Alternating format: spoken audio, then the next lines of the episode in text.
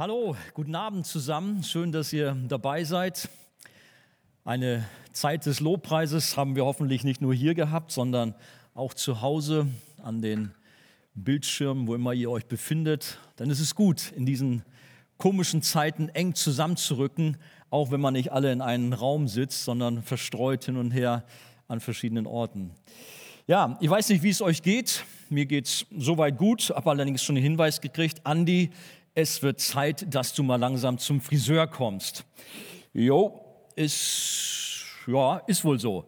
Ich habe ja jetzt Glück, denn die Friseure machen auf und nächste Woche, mal gucken, vielleicht findet man irgendwie einen Termin, dann sehe ich dann wieder ordentlich aus. Heute haben wir in unserer Römerbriefserie ein ganz spannendes Thema. Die Überschrift lautet, Gott rettet, wen er will. Gott rettet, wen er will. Das ist vielleicht schon für den einen oder anderen ziemlich provozierend äh, oder vielleicht auch ungewöhnlich, aber ich lade ein, dass wir mal den Text dazu lesen. Das ist Römer Kapitel 9 und die Verse 14 bis 29. Ich lese aus einer moderneren Übersetzung. Bedeutet das etwa, dass Gott ungerecht ist? Auf keinen Fall. Denn Gott hat einmal zu Mose gesagt, ich erweise meine Gnade, wem ich will. Und über wen ich mich erbarmen will, über den werde ich mich erbarmen. Entscheidend ist also nicht, was jemand sich vornimmt und wie sehr er sich anstrengt, sondern dass Gott sich über ihn erbarmt. Wie erging es dem Pharao?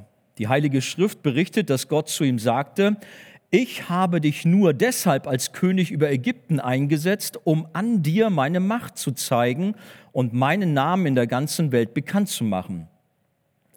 Gott schenkt also seine Barmherzigkeit, wem er will. Aber er macht Menschen ihm gegenüber auch hart und gleichgültig, wenn er es will. Sicher werdet ihr mich jetzt fragen, wie kann Gott dann noch von unserer Schuld sprechen? Wer kann denn etwas gegen Gottes Willen unternehmen? Darauf kann ich nur antworten, wer seid ihr denn eigentlich, ihr Menschen, dass ihr meint, Gott zur Rechenschaft ziehen zu können? Glaubt ihr wirklich, dass ein Gefäß aus Ton den Töpfer fragt, warum hast du mich so gemacht? Der Töpfer hat schließlich die Freiheit, aus ein und demselben Klumpen Lehm zwei verschiedene Gefäße zu machen ein kostbares zum Schmuck und ein gewöhnliches für den Abfall. Genauso wollte Gott an denen, die für das Verderben bestimmt sind, seinen Zorn und seine Macht sichtbar werden lassen. Und obwohl sie ihrem Untergang entgegengingen, hat er große Geduld mit ihnen gehabt. All das tat er, um an den Menschen, die an seiner Herrlichkeit teilhaben sollen, seine Barmherzigkeit zu beweisen. So möchte er an ihnen in reichem Maße seine Herrlichkeit zeigen. Zu diesen Menschen gehören auch wir. Und er hat uns nicht nur aus dem jüdischen Volk, sondern aus allen Völkern berufen. Schon im Buch des Propheten Hosea sagt Gott, einmal werde ich die mein Volk nennen, die bisher nicht dazu gehörten, und ich werde die auserwählen, die bisher nicht meine Auserwählten waren. Und wo ihnen gesagt wurde, ihr seid nicht mein Volk, da werden sie Kinder des lebendigen Gottes heißen. Aber über Israel verkündigte der Prophet Jesaja, selbst wenn die Israeliten so zahlreich sind wie der Sand am Meer, werden doch nur wenige von ihnen gerettet. Doch der Herr wird sein Urteil auf der Erde bald vollstrecken. So hätte es Jesaja auch schon an anderer Stelle vorausgesagt. Hätte der Herr, der allmächtige Gott, nicht einen kleinen Rest von uns gerettet, dann wären wir alle umgekommen, wie damals die Leute von Sodom und Gomorra. Ich möchte noch mal beten. Herr, das ist ein Text, der manch einem zu schaffen macht und andere freuen sich sehr darüber. Ich möchte dich bitten, dass du jetzt durch dein starkes, mächtiges Wort zu unser aller Herzen redest. Amen. Ja, wie gesagt, für manche Gläubige ist Römer 9 der Abschnitt, in der Bibel, den sie am liebsten rauslöschen oder die Seiten aus dem Bibelbuch rausreißen würden. Und sie haben Schwierigkeiten, es als Wort Gottes, als die Wahrheit anzuerkennen, zu akzeptieren. Ich muss gestehen, auch ich selber hatte meine Schwierigkeiten damit gehabt und habe mir da auch so meine Zähne ausgebissen, weil ich auch herkömmliche Erklärungen einfach nicht überzeugend fand und lange danach gesucht habe. Wir haben äh, in diesen Tagen, so Römer 8 und auch Anfang Römer 9, das ist jetzt die zweite Predigt von Römer 9, manchmal mit so Begrifflichkeiten hantiert, so aus, äh, ja, aus dem Essen, aus kulinarischen Köstlichkeiten, sage ich mal so. Wir haben gesagt, das eine ist ein Filetstück und Römer 9 möglicherweise äh, hängt jemanden im Magen oder so ähnlich. Wie gesagt, ich hatte meine Zweifel, meine Schwierigkeiten äh, mit dieser Bibelstelle oder mit diesem Abschnitt, aber mittlerweile ist es auch für mich ein echtes Filetstück. Und ich wünsche mir, dass auch das für dich so sein wird, dass dir das Wasser regelrecht im Mund zusammenlaufen wird. Warum eigentlich dir eine Aversion gegen einen Gott, der regiert und bestimmt? Denn der Abschnitt erklärt uns doch nur, dass Gott Gott ist und dass er wirklich die Kontrolle über allen hat. Unsere Rettung ist absolut sicher, wird in diesem Abschnitt deutlich, weil Gott selbst der Garant dafür ist und eben nicht der Mensch. Das Thema ist somit eine Folge von Römer 8, wo es auch schon um unsere Heilssicherheit geht, dass uns nichts von der Liebe Gottes scheiden kann. Und das wird hier nochmal in Römer 9 auch deutlich, dass Gott selber dafür sorgt, dass wir seine Kinder werden und natürlich dann auch entsprechend das Ziel erreichen werden. Dass jemand über uns steht und das Sagen hat, das macht vielen Menschen zu schaffen. Das können sie irgendwie nicht stehen lassen. Das gefällt ihnen nicht. Aber das sagt nun mal dieser Text, wenn wir ihn aufmerksam gerade auf uns haben wirken lassen. Der Mensch will selbst bestimmen und frei und unabhängig sein. Und es passt vielen nicht in ihr Gottesbild. Also ich spreche jetzt nicht von vielen Ungläubigen, sondern es geht um gläubige Menschen, die Probleme haben mit diesem Text. Denn sie favorisieren einen Gott, über den sie mehr oder weniger frei verfügen können. Den sie in die Tasche stecken können. Ja, das werden sie nie so sagen, aber letztendlich wenn man drüber nachdenkt, mag vielleicht sein Gottesbild in dieser Richtung gehen. Ein Gott, der sich vielmehr nach den Menschen richten soll. Das ist so vielleicht das, was manche sich wünschen. Dies ist aber menschliches und nicht biblisches Denken und wir müssen aufpassen, dass wir bei dieser ganzen Thematik das nicht alles auf den Kopf stellen und den lebendigen Gott versuchen vom Thron zu stoßen. Können wir eh nicht. Aber man will das und versucht sich als Mensch draufzusetzen. Und da müssen wir aufpassen, dass wir uns nicht versündigen und den Menschen zum entscheidenden Faktor machen. Gott bewahre uns davor. Mein erster Punkt ist, Gott ist niemals ungerecht. Niemals ist Gott ungerecht. Eigentlich ist es nämlich eine große Unverschämtheit zu denken, Gott könnte jemand ungerecht behandeln. Das ist echt eine Frechheit der lebendige Gott, der Gott der Liebe, der behandelt niemand ungerecht. Er ist Gott. Doch der Apostel Paulus, der wusste, dass dieser Abschnitt entsprechenden Widerspruch hervorrufen würde und stellte sich sogleich den Kritikern mit einer rhetorischen Frage und einer deutlichen Antwort entgegen. Wir haben es gelesen, Vers 14. Bedeutet das etwa, dass Gott ungerecht ist? Auf keinen Fall. Hört man förmlich, wie er so mit der Faust so ein bisschen auf den Tisch schaut. Auf keinen Fall. Oder das sei ferne, sagen andere Übersetzungen. Niemals. Was war der Hintergrund des Ganzen? Da müssen wir nochmal zurückgehen in die Verse vorher. Ähm, Dort lesen wir, schauen wir uns, äh, ab Vers 11 ist es, noch ehe ihre Söhne Esau und Jakob geboren waren, das heißt noch ehe sie etwas Gutes oder Böses getan haben konnten, hatte Gott zu ihr gesagt, der Ältere wird dem Jüngeren dienen. Damit gab Gott ganz klar zu erkennen, dass seine Zusagen ausschließlich auf seinem Willen beruhen. Sie sind also ein unverdientes Geschenk und nicht von den Leistungen der Menschen abhängig.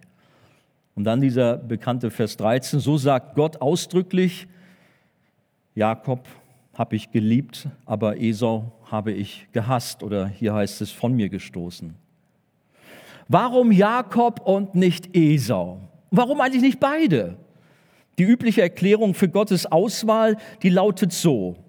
Da Gott allmächtig und allwissend ist, hat er schon vor Ewigkeiten gewusst bzw. gesehen, wie sich jeder Mensch gemäß seinem eigenen freien Willen für oder gegen Gott entscheidet. Und die sich dann für ihn entschieden haben, die hat er dann logischerweise für sich als seine Kinder ausgesucht, ist doch ganz klar. Man begründet diese Sichtweise auch mit Römer 8, Vers 29, weil er sich Menschen auserwählt hat. Und da heißt es, die er zuvor ersehen hat Oder andere Übersetzungen sagen, die er zuvor erkannt hat. Nur dieses Ersehen und erkannt, das hat eine viel tiefere Bedeutung, als nur passiv zuzuschauen, denn das ist vielmehr aktiv werden. Gott entscheidet sich in seiner Liebe ganz bewusst, ganz aktiv für bestimmte Menschen, für eine Person. So war es zum Beispiel auch bei Adam, der seine Eva erkannt hat. Wow, der Adam, der war sowas von verliebt. Die Eva hat es ihm angetan. Wie gut, ich bin nicht mehr allein. Er hat seine Eva erkannt, sagt 1. Mose 4.1. Oder auch, so war es bei Gott, der Israel im Alten, Test, im Alten Testament sich als sein Volk ersehen hat. Römer 11.2 und Amos 3, Vers 2. Und genauso hat sich Gott auch vor ewigen Zeiten in seiner Liebe für dich und für mich entschieden, die wir an ihn glauben dürfen.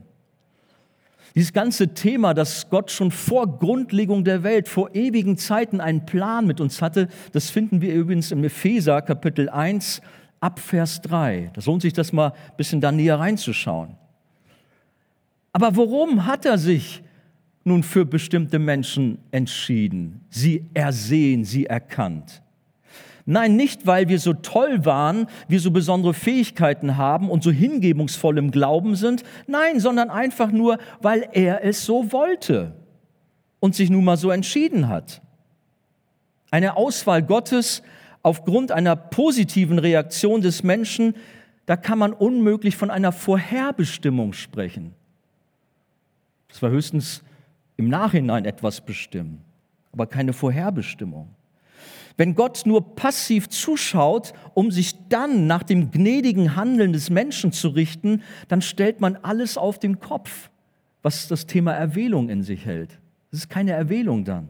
Dann hat der Mensch hat gewählt, aber nicht Gott. Und so ist natürlich auch nicht, wie wir doch ganz deutlich hier am Beispiel der Zwillinge Jakob und Esau sehen. Sie sind im Leib, im Bauch ihrer Mutter. Gott hat sich entschieden und eine Auswahl getroffen, noch bevor einer der beiden etwas Gutes oder Böses getan hatte. Ich meine, rein menschlich betrachtet wirkt Gottes Wahl für Jakob schon etwas ungerecht. Ich weiß nicht, ob ihr alle die Geschichte so kennt. Ähm, der Jakob, der war doch der Lügner und Betrüger und nicht Esau. Jakob hat die Schwäche seines Bruders schamlos und listig ausgenutzt und ihn übers Ohr gehauen und das Erstgeburtsrecht abgeschwatzt und nicht umgekehrt. Er war der Schlawiner, nicht Esau. Jakob hat seinen hochgradig sehbehinderten Vater so richtig abgezockt und nach Strich und Faden belogen und betrogen und nicht Esau, das war Jakob. Jakob hatte sich für seinen Bruder ausgegeben und sich als Esau verkleidet und zurechtgemacht, sodass Isaak ihn für Esau hielt und segnete. Zuvor hatte seine Mutter Rebekka auf die Schnelle eine Ziege von der nahen Weide nach dem Geschmack des Vaters holen lassen oder Jakob hat sie geholt und sie hat das dann zubereitet. Und als Isaak, hört mal, den Jakob skeptisch fragte, wie er denn so schnell bei der Jagd erfolgreich sein konnte und einen Hirsch oder ein Tier finden konnte, da antwortete Jakob mit einer frechen, üblen Lüge, die er dann noch so fromm einkleidete. Das finden wir in 1. Mose Kapitel 27, Vers 20. Der Herr, dein Gott, hat es mir über den Weg laufen lassen. Also schon ganz schön übel. Also Jakob war bestimmt kein heiliger, super frommer Typ, sondern das Ganze, naja, echt ein Betrüger. Jakob kannte es keine Skrupel, um an sein Ziel zu kommen. Und Esau? Gut, der war auch nicht perfekt, zumal er das Erstgeburtsrecht verachtete. Das steht in 1. Mose 25, Vers 34. Aber als Jakob viele Jahre später die Rache seines Bruders zu Recht fürchtete, da zeigte sich Esau bei einem Treffen sehr versöhnlich und er lief dem Jakob entgegen und er fiel dem Jakob um den Hals und sie weinten beide. 1. Mose 33, 4 finden wir das. Also rein menschlich betrachtet, da würden wir doch alle eher Esau lieben und Jakob hassen, aber doch nicht umgekehrt. Aber Gott hat sich eben nicht aufgrund ihrer Taten, ihres Handelns entschieden, sondern die Bibel erklärt explizit, und wir haben es ja schon gesagt, bevor sie etwas Gutes oder Böses getan hatten, entschied sich Gott für Jakob. Verstehen wir das? Sie waren noch im Bauch der Mutter, haben noch nichts anstellen können. Und da hat sich Gott entschieden. Tja, warum hat Gott sich für Jakob entschieden? Einfach, weil er es in seiner Gnade so wollte, muss man da sagen. Und mehr können wir auch dazu nicht sagen und müssen es einfach so stehen lassen. Dies ist ein wichtiger Grundsatz in Gottes Auswahlprinzip, der sich übrigens wie ein roter Faden durch die gesamte Bibel zieht und gilt im Übrigen für alle Menschen, auch für uns, für dich und für mich. Gott wählt aus, aber sein Handeln ist dabei niemals ungerecht. Niemals. Warum? Weil Gott niemand etwas schuldig ist. Wir alle, jeder Mensch hat sich in seinem Handeln und Denken gegen Gott gestellt und seine Gebote vielfach gebrochen. Was wollen, was wollen wir eigentlich als rebellische Sünder gegenüber unserem heiligen Schöpfer vorbringen? Alle haben wir die ewige Trennung von Gott verdient. Alle ohne Ausnahme. Das finden wir schon in Römer Kapitel 3. In uns steckt das drin, dass wir von Natur aus gegen Gott gerichtet sind, dass wir nichts mit Gott zu tun haben wollen. Wenn wir also Gerechtigkeit fordern, das ist ungerecht, wir wollen Gerechtigkeit, dann bekommen wir nämlich ein gehöriges Problem. Denn Gott müsste uns dann das geben, was wir aufgrund unseres sündigen Lebens verdient haben. Und das ist nicht der Himmel. Das ist die Hölle, die ewige Trennung von Gott. Nein, Gott ist niemals ungerecht, sondern er ist immer gerecht. Bitte, glaubt das. So ist Gott. Er ist nicht ungerecht. Da ist nichts Böses und Ungerechtes in ihm. Sein Wesen ist vielmehr durch und durch Gerechtigkeit, Liebe. Er ist Licht, voller Reinheit, Heiligkeit.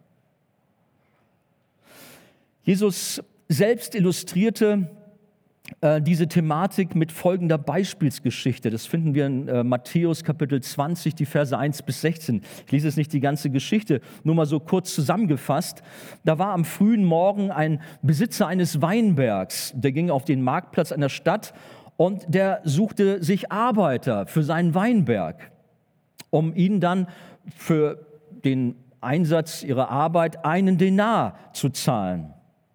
Tja, im Laufe des Tages stellte er aber noch weitere Arbeiter ein. Und stellt euch vor, sogar kurz vor Feierabend hat er auch noch Arbeiter eingestellt. Ja, gut, der Besitzer des Weinbergs kann das ja machen. Aber dann kommt Folgendes in dieser Beispielsgeschichte von Jesus. Der Weinbergbesitzer ruft die ganzen Arbeiter zusammen. Was macht er dann? Dann zahlt er denen, die ganz früh am Morgen angefangen haben zu arbeiten, ihren Denar aus. Denen, die später dazu kamen, mittags oder so, hat er auch ihren Denar gegeben. Und selbst denen, die kurz vor Feierabend dazu kamen, hat er auch einen Denar gegeben. Das ist die Geschichte. Tja, die Leute, die früh am Morgen angefangen haben, die haben das natürlich ungerecht. Was ist natürlich? Die haben es ungerecht und unfair gefunden. Mann, wir haben den ganzen Tag geschwitzt in der Sonne und die kamen dann, aber die Arbeit schon fast getan und die haben den gleichen Lohn gekriegt. Das gibt es ja wohl gar nicht. Vielleicht würden wir auch äh, aufbegehren und die Gewerkschaft einschalten wollen oder sonst was. Moment, das war das, was der Weinbergbesitzer doch verordnet hatte. Und wir lesen auch in der Schrift, das geht so los ab äh, Matthäus 20, ab Vers 13 bis 15. Mein Freund, ich tue dir doch kein Unrecht haben wir uns nicht auf diesen Betrag geeinigt, also diesen einen Denar? Nimm dein Geld und geh. Ich will nun einmal auch dem Letzten genauso viel geben wie dir. Darf ich mit meinem Besitz denn nicht machen, was ich will? Oder bist du neidisch, weil ich so großzügig bin? Die letzten Arbeiter haben tatsächlich den gleichen Lohn vom Besitzer bekommen wie die ersten Arbeiter. Warum? Weil der Besitzer großzügig gnädig war. Das war seine Entscheidung. Als Sünder, da haben Jakob und Esau beide Gottes Zorn verdient. Beide sind Sünder. Esau erhielt diesen Zorn Gottes, aber Jakob wurde gnädig behandelt. Es ist also nicht ungerecht, wenn Gott Menschen unterschiedlich behandelt. Es ist seine freie Entscheidung, wie wir gleich noch vertiefend sehen werden. Aufgrund seiner Sünde ist jeder Mensch ich habe mal so geschrieben, auf dem Highway to Hell. Gut, das wird von der Gruppe ACDC gesungen, aber es ist ja so. Die Menschen sind auf dem direkten Weg, so sagt die Heilige Schrift das an verschiedenen Stellen, in die ewige Trennung von Gott, nennt man Hölle.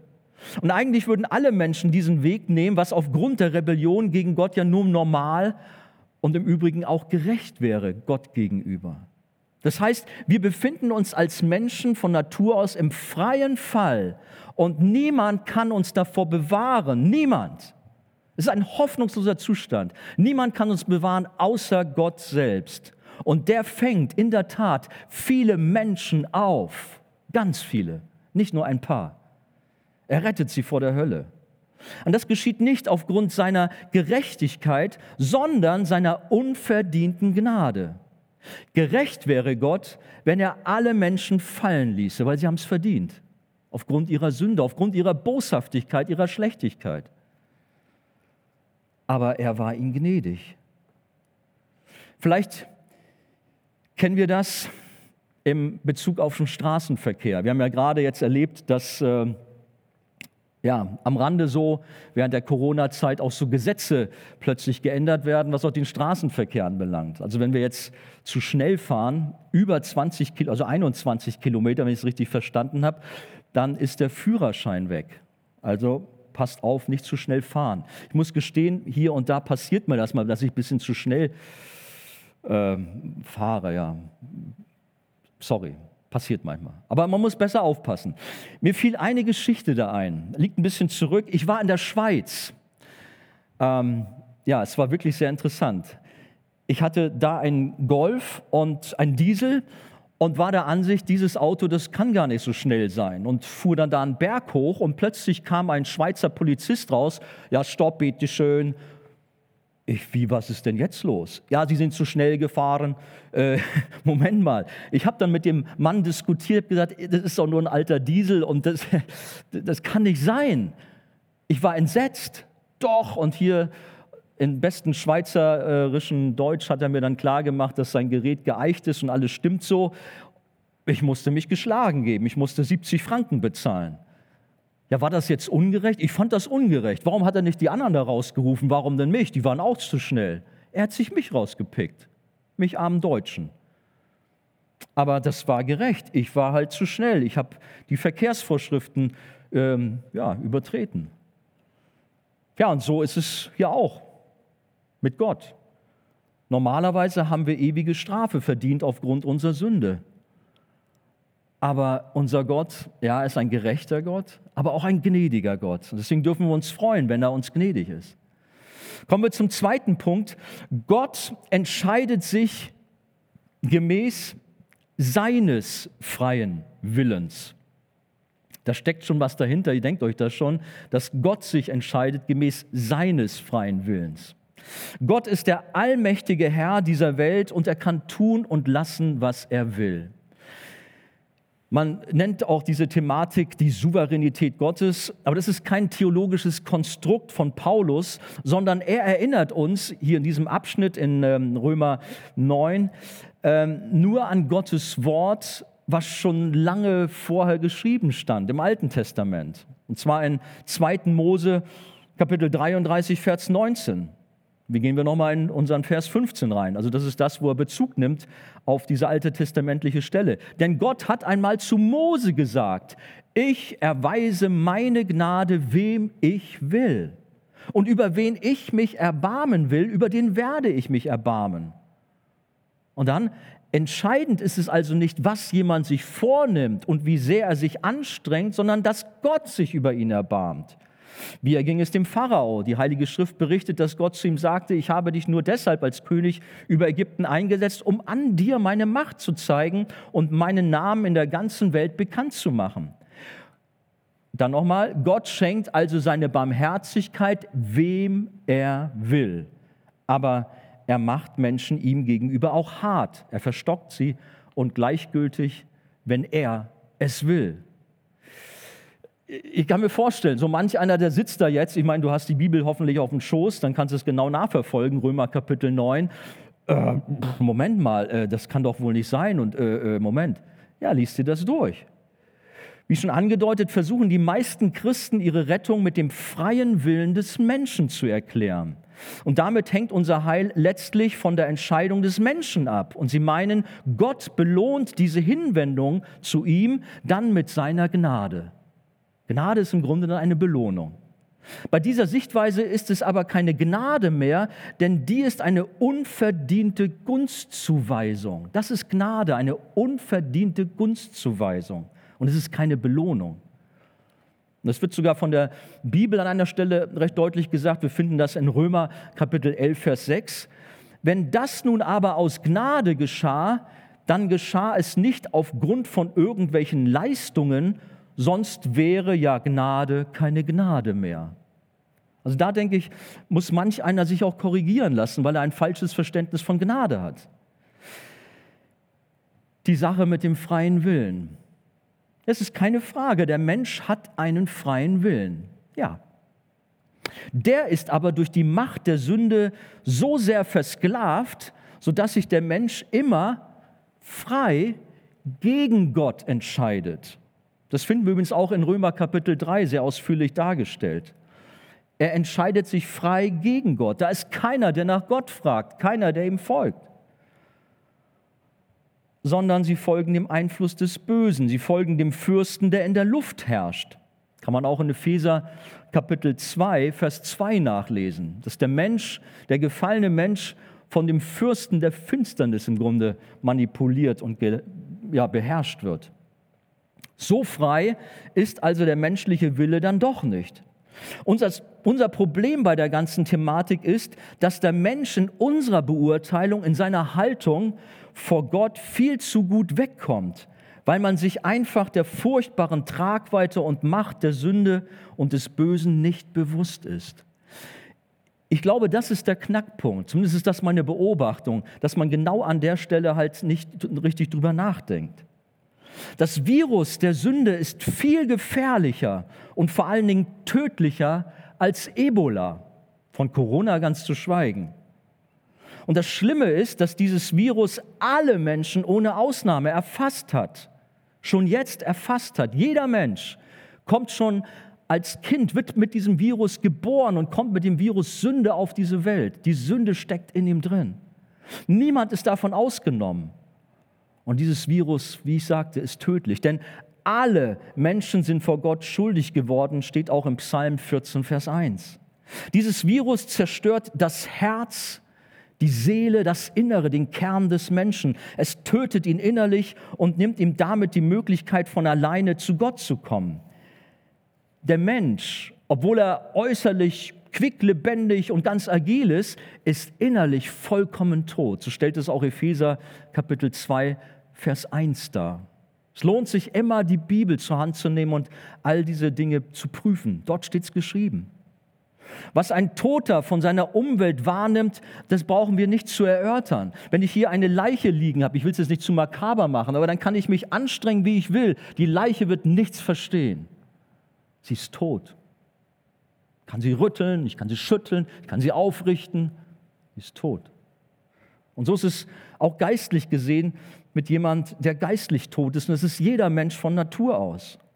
Jemand hat diesen Zustand mal sehr drastisch mit Zombies verglichen, also lebendige Tote oder Untote. Wir kennen ja diese TV-Serie Walking Dead, aber wir brauchen das nicht weiter ausführen, denn schlimmer kann eigentlich dieser geistliche Zustand des Menschen nicht sein, wenn wir darüber das mal weiter nachverfolgen. Im Grunde, der Mensch geht durch diese Welt in im geistlichen Sinne als Toter umher. Und er hat keine Antenne für Gott. Er begreift nichts, weil die Sünde ihn kaputt gemacht hat. Er ist unfähig, aus sich selbst heraus geistliche Schritte zu gehen und überhaupt auf Gott zu hören und ihn zu sehen, weil er durch die Sünde entsprechend nur für das, für das Böse gepolt ist. So wie beim Kompass, wo die Nadel automatisch immer Richtung Norden zeigt so ist automatisch dem sündigen Menschen immer angesagt, ich will das Böse tun, ich will sündigen. Und er hat seine Freude auch daran. So wie ein Gegenstand von einem Tisch nie nach oben, sondern immer nach unten fällt. Denn so ist nun mal das Naturgesetz der Schwerkraft. Und der gefallene Mensch, der lebt nun mal unter dem Naturgesetz der Sünde, die ihn manipuliert und versklavt. Das ist ein Thema, was oft in der Bibel behandelt wird. Martin Luther führte aus, dass jeder Mensch einem Reittier gleicht. Die entscheidende Frage ist allerdings, hat er dann gesagt, wer die Zügel in der Hand hält oder wer auf diesem Reittier sitzt. Gott oder der Teufel. Über den sogenannten freien Willen des Menschen haben sich viele den Kopf zerbrochen. Heute, aber auch schon damals vor Jahrhunderten. Auch Martin Luther hat sich den Kopf zerbrochen. Er hat übrigens ein ganzes Buch geschrieben in seiner Auseinandersetzung mit Erasmus von Rotterdam. Und dieses Buch lautet bezeichnenderweise vom unfreien Willen des Menschen. Die Sünde in uns allen ist ein tödliches Virus, sodass über dem Leben eines Menschen eigentlich steht, Game over, verloren, hoffnungslos alles aus. Wie wird nun aber ein verlorener, ein geistlich toter Mensch gerettet? Hoffnungsloser Zustand. Es gibt ein bekanntes Bild von einem ertrinkenden Menschen, der sich an Gottes Rettungsring klammern soll, um gerettet zu werden. Aber das ist viel zu positiv, dieses Bild. Ja, warum? Ja, viel zu positiv. Weil der Mensch aufgrund seiner Sünde, die ihn fest im Griff hat und sein Leben kontrolliert, schon längst ertrunken ist und auf dem tiefsten Meeresgrund liegt. Der Mensch paddelt nicht mehr oben an der Oberfläche und versucht sich noch über Wasser zu halten. Er ist längst ertrunken, abgesoffen, er ist tief unten. Keine Hoffnung, keine Chance. Wir haben gar keine Ahnung, wie schlimm, wie brutal die Sünde ist, was sie mit den Menschen anstellt, wie, welche Schlechtigkeit da ist. Wir malen den Menschen viel zu gut. Er ist tot am Meeresgrund. Ja, aber Gott rettet doch. Aber nicht indem er einen Rettungsring wirft, sondern indem er mit Suchscheinwerfern, um bei diesem Bild zu bleiben, sich über das weite Meer begibt und dann mit seinem starken Arm tief hinabfasst, um Leichen vom Meeresgrund hervorzuholen und sie lebendig zu machen, ihnen neues Leben einzuhauchen. Das ist der lebendige Gott, das ist wahre Rettung. Da hat der Mensch gar nichts mit zu tun, sondern Gott rettet Menschen. Der tote Lazarus, der konnte nicht aus dem Grab hervorkommen, wenn nicht Jesus ihn zuvor lebendig gemacht hätte. Und der Ruf von Jesus hat Leben geschenkt. Ein Wort braucht Gott nur sprechen und es geschieht etwas. Wir finden die Begebenheiten Johannes Kapitel 11. Bevor wir an Jesus glauben, brauchen wir geistliches Leben. Gott muss uns lebendig machen. Und das kann nur Gott in seiner Gnade uns schenken. Gerade im Epheserbrief in Kapitel 2, ich habe den vorhin auch schon erwähnt, da wird uns so klar unser hoffnungsloser Zustand in der Sklaverei der Sünde, aber dann auch der Weg in die Freiheit und Rettung durch Jesus vor Augen gestellt. Das ist in der Tat einer meiner Lieblingsabschnitte in der Bibel. Lasst Sie mich lesen, ab Vers 8 in Epheser 2. Denn nur durch seine unverdiente Güte seid ihr vom Tod gerettet worden. Das ist geschehen, weil ihr an Jesus Christus glaubt. Es ist ein Geschenk Gottes und nicht euer eigenes Werk. Durch eigene Leistungen kann ein Mensch nicht dazu beitragen. Deshalb kann sich niemand etwas aus seinen guten Taten einbilden. Was wir jetzt sind, ist allein Gottes Werk. Er hat uns durch Jesus Christus neu geschaffen, um Gutes zu tun. Damit erfüllen wir nun, was Gott schon im Voraus für uns vorbereitet hat.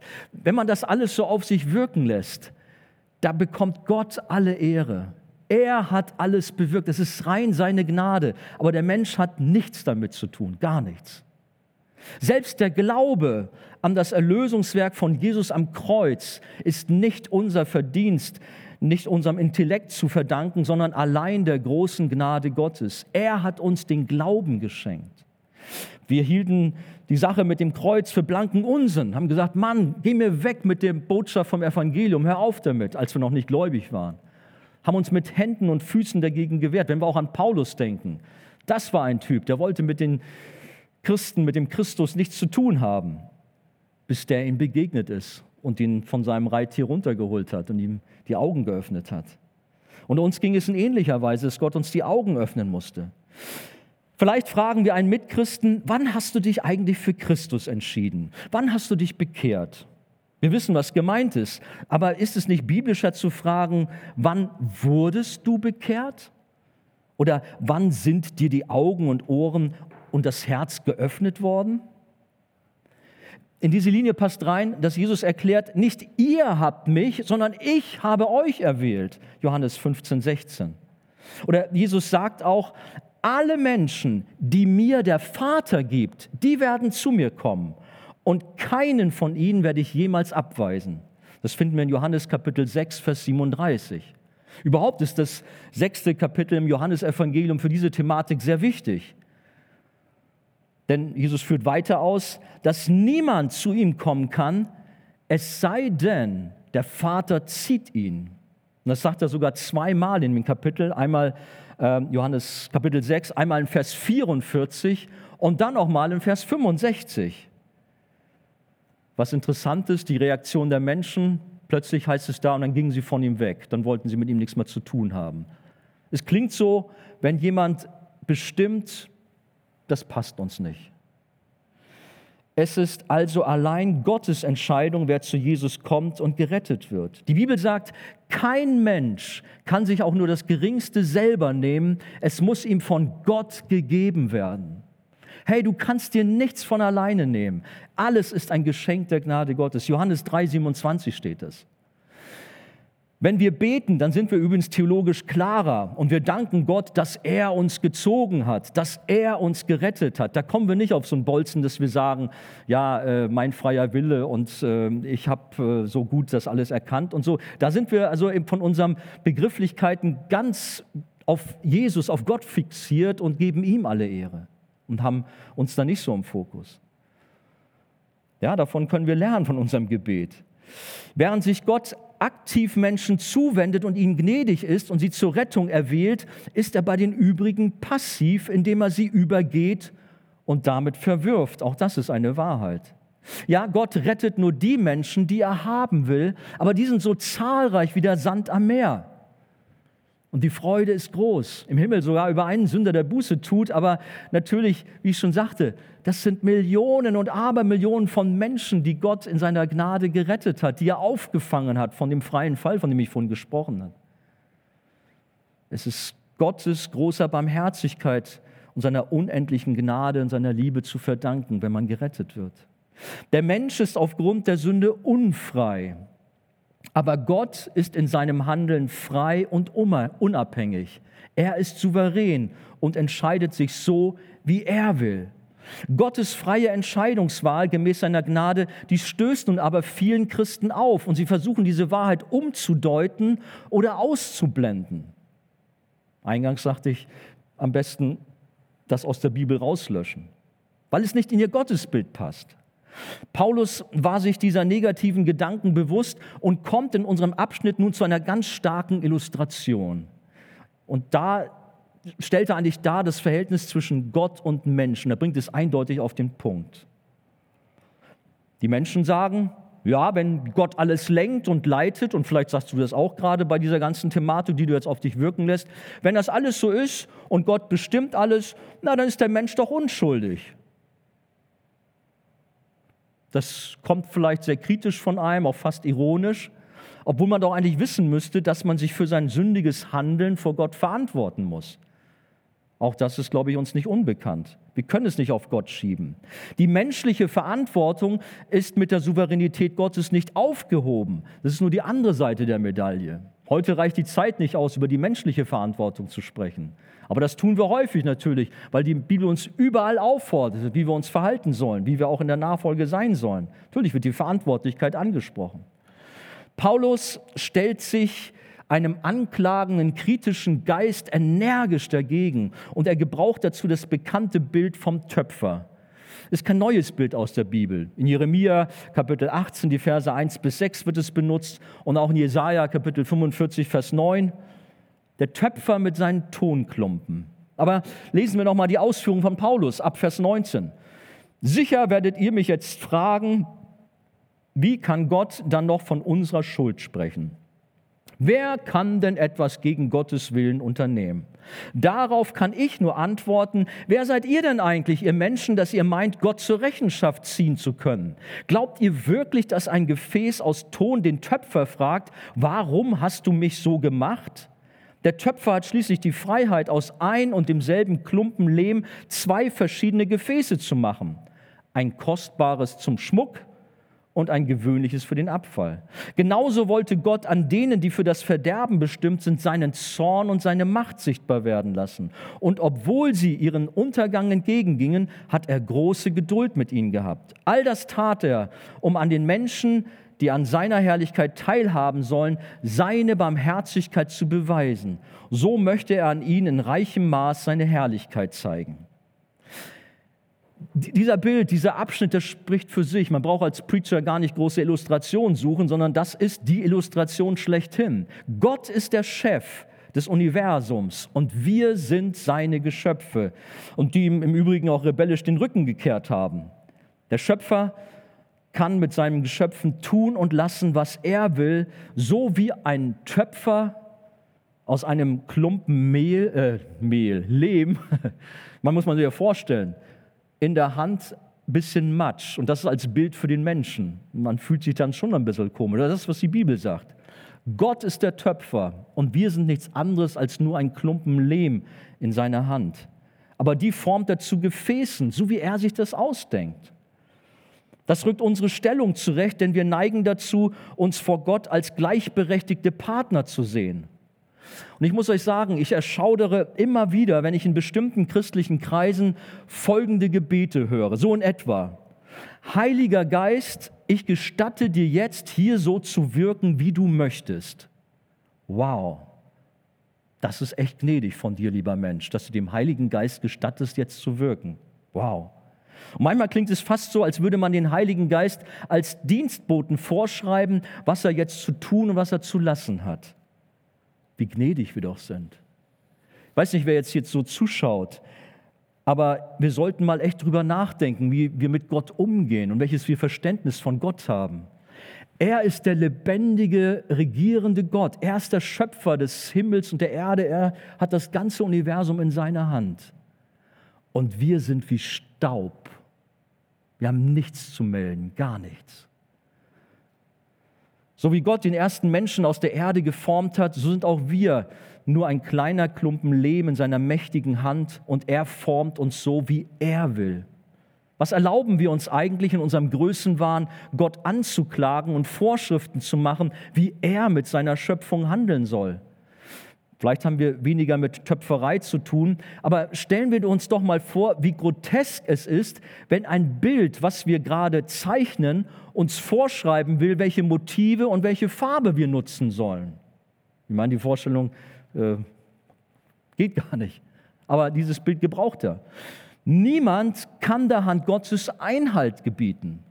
Aber da höre ich auch von vielen Mitchristen, natürlich, wenn ich nicht will, ich stelle mich dagegen, dann kann Gott sich auf den Kopf stellen, da kann er nichts machen dann hast du deine Bibel nicht verstanden. Gott ist viel größer, viel mächtiger, als du dir das denkst. Zum Beispiel Daniel Kapitel 4, Vers 32, da wird diese Thematik kurz angerissen. Und da heißt es, wer kann seiner Hand wehren? Er verfährt mit uns so, wie er es will. Gott ist der Herr des Universums, er ist der Chef. Nehmen wir das nun demütig zur Kenntnis oder stampfen wir mit dem Fuß auf wie ein bockiges Kind und wollen das nicht akzeptieren? Gott ist Gott. Er ist der Schöpfer, der nicht nur uns, sondern das ganze Universum in seiner Hand hält. Und genauso war es auch bei Pharao. Aber da auch nochmal äh, genauer hingeschaut, nicht Gott brachte den Weltherrscher Ägyptens dazu, Böses zu tun, denn Gott ist rein und heilig. Die Bibel sagt, niemand, der in Versuchung gerät, kann behaupten, diese Versuchung kommt von Gott. Denn Gott kann nicht vom Bösen verführt werden und er verführt auch niemanden zum Bösen. So steht in Jakobus 1, Vers 13. Aber es war Gottes freie Entscheidung, an Pharao seine Macht zu zeigen, ihn zu einem Gefäß des Zorns zu bilden. Was kann nämlich Gott? Gott kann das Böse zum Vorschein bringen, indem er seine bewahrende Hand zurückzieht und den Sünder seinem eigenen bösen Handeln überlässt. Und damit ist dieser in Sünde verstockt. In Römer Kapitel 1, Vers 18, das hatten wir schon in unserer Serie auch gehabt, da erklärt uns die Bibel den Zorn Gottes. Gott braucht in dem Sinne gar nicht aktiv werden, sondern er zieht sich nur zurück und überlässt den Menschen sich selbst in seiner Sünde. Und der Mensch fährt in seiner Sünde gegen die Wand. So erging es auch Pharao, so dass Gott dann sein mächtiges Handeln an ihm vor aller Welt durch den Auszug Israels demonstrieren konnte. Gott lenkt die Geschicke dieser Welt im Kleinen wie im Großen. Gott verfolgt im Übrigen auch mit der Corona-Krise seine Absichten mit jeder Nation und mit jedem Einzelnen. Gott hat seinen Plan mit dieser Welt und entsprechend verfolgt er mit allem seine Ziele. Was machen wir mit dieser Information? Beunruhigt uns das? Fühlen wir uns da nicht wohl dabei? Das wäre schade. Sondern Kinder Gottes, die dürfen darüber nicht beunruhigt sein, sondern sollen sich vielmehr freuen und sich in Geborgenheit doch wissen dürfen. Mein Papa im Himmel, er regiert, er hat die Kontrolle. Ich brauche mich vor nichts zu fürchten. Ich bin in seiner Hand geborgen. Es gibt nichts Schöneres. Kommen wir zum Punkt 3. Der wird kürzer. Gottes Auserwählte, die kommen aus allen Völkern. Letztes Mal, wenn ihr euch noch daran erinnern könnt und ihr dabei wart, da haben wir davon gesprochen, dass Gottes Volk eben nicht das nationale Israel ist, sondern dass es Menschen sind aus allen Völkern und Nationen, nämlich die, die an Jesus glauben und von neuem geboren sind. Sie sind Gottes Volk und stellen gemeinsam das echte, das wahre, geistliche Israel dar. Das ist so äh, in den Versen in Römer 9, die Verse 1 bis 13 die Thematik. Das sind Gottes Auserwählte, die er vor ewigen Zeiten in seiner Liebe erkannt hat und als sein Volk vorherbestimmt hat und zu seiner Zeit in die Nachfolge ruft und ihnen neues Leben schenkt. Finden wir in Römer 8, Verse 29 bis 30, diese Abfolge hin zur Rettung. Paulus schreibt, nachdem er von uns Gläubigen als Gefäße seiner Herrlichkeit gesprochen hat. Wir sind jetzt in Vers 24 in Kapitel 9. Zu diesen Menschen gehören auch wir. Und er hat uns nicht nur aus dem jüdischen Volk, sondern aus allen Völkern berufen. Schon im Buch des Propheten Hosea sagt Gott, einmal werde ich die mein Volk nennen, die bisher nicht dazu gehörten. Und ich werde die auserwählen, die bisher nicht meine Auserwählten waren. Und wo ihnen gesagt wurde, ihr seid nicht mein Volk, da werden sie Kinder des lebendigen Gottes heißen. Aber über Israel verkündigt der Prophet Jesaja, selbst wenn die Israeliten so zahlreich sind wie der Sand am Meer, werden doch nur wenige von ihnen gerettet werden. Denn der Herr wird sein Urteil auf der Erde bald vollstrecken. So hat es Jesaja auch schon an anderer Stelle vorausgesagt. Hätte der Herr, der allmächtige Gott, nicht einen kleinen Rest von uns gerettet, dann wären wir alle umgekommen, wie damals die Leute von Sodom und Gomorra. Sodom und Gomorra war eine ganz schön heftige Geschichte. Aber es war nicht ungerecht von Gott, um nochmal auf dieses Thema zu kommen, das war gerecht. Die Menschen in Sodom und Gomorra haben sich so daneben benommen, die Sünde schrie buchstäblich zum Himmel. Und Gott hat diese beiden Städte gerichtet.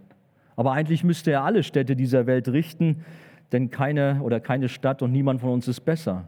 Aber wie gut, dass er es nicht getan hat und uns nicht nach seiner Gerechtigkeit, sondern gemäß seiner Gnade begegnet. Und dabei kommt es nicht auf unsere natürliche Abstammung an, so wie sich damals jüdische Menschen etwas auf ihrem Stammbaum eingebildet hatten.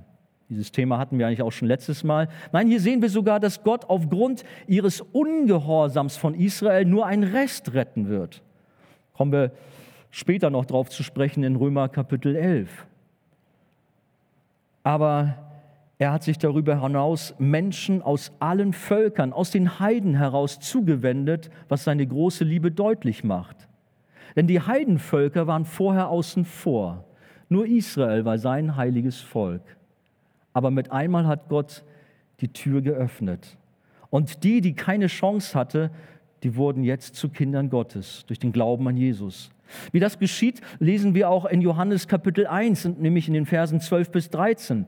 All denen jedoch, die ihn, also Jesus, aufnahmen und an seinen Namen glaubten, gab er das Recht, Gottes Kinder zu werden. Also doch, Wir müssen glauben und er gibt uns das Recht, Gottes Kinder zu werden. Aber hört mal weiter. Sie wurden es weder aufgrund ihrer Abstammung noch durch ihr menschliches Wollen, freier Wille und so, noch durch den Entschluss eines Mannes. Ja, wie wird man ein Kind Gottes? Wie denn?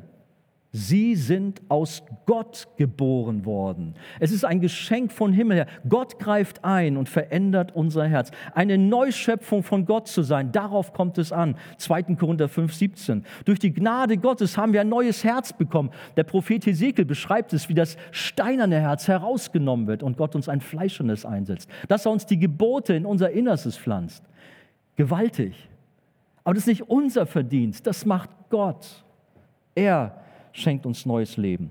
Zum Schluss, was machst du mit dieser großartigen Wahrheit über Gottes freier Gnadenwahl und dass er rettet, wen er will? Vielleicht hast du schon längst abgeschaltet, weil dir das alles zu strange war. Ich hoffe, dass du noch dabei bist.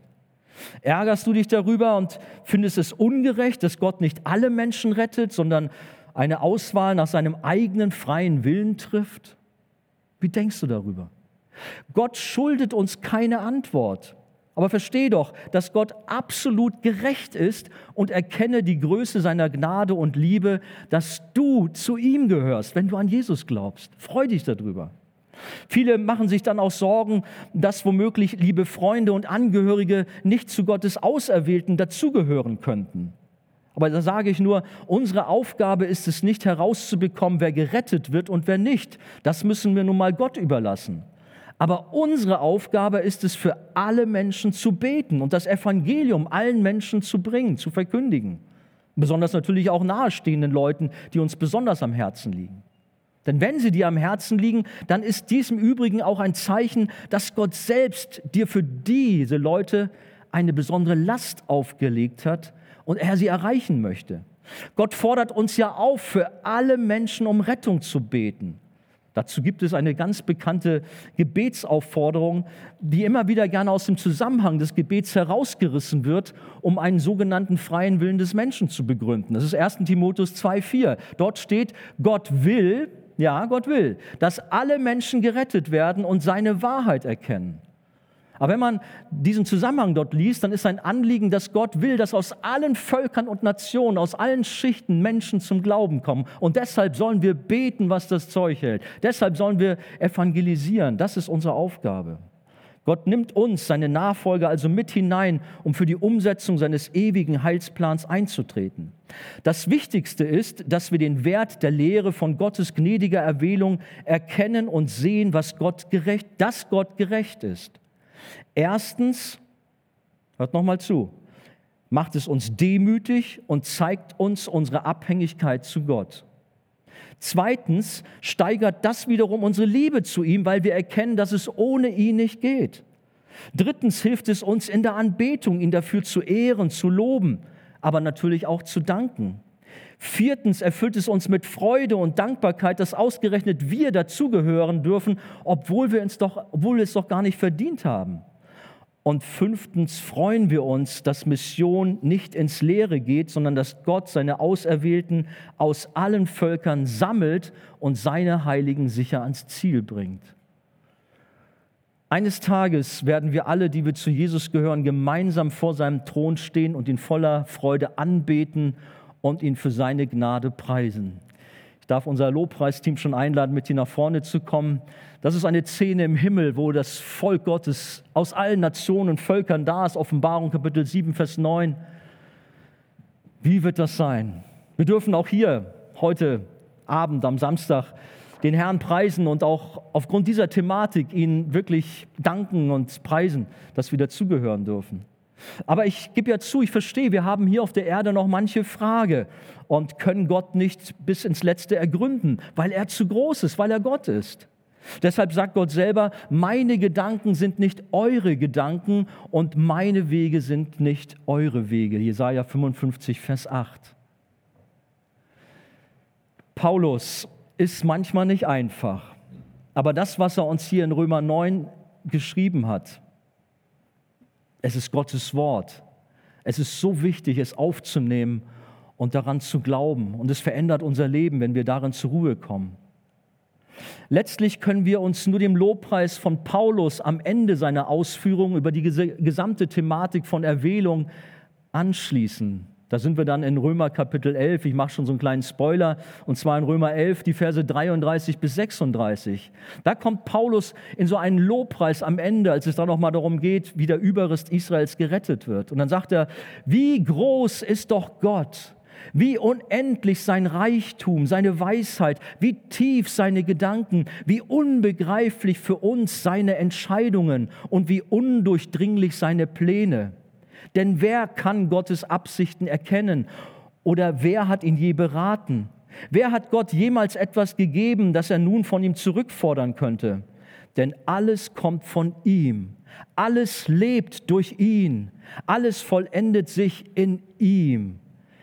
Ihm gebühren Lob und Ehre in alle Ewigkeit. Amen. Sagt ihr auch Amen? Ich hoffe, ihr sagt zu diesem Thema ein lautes Amen. Gott segne uns alle und auch jetzt in der Zeit des Lobpreises.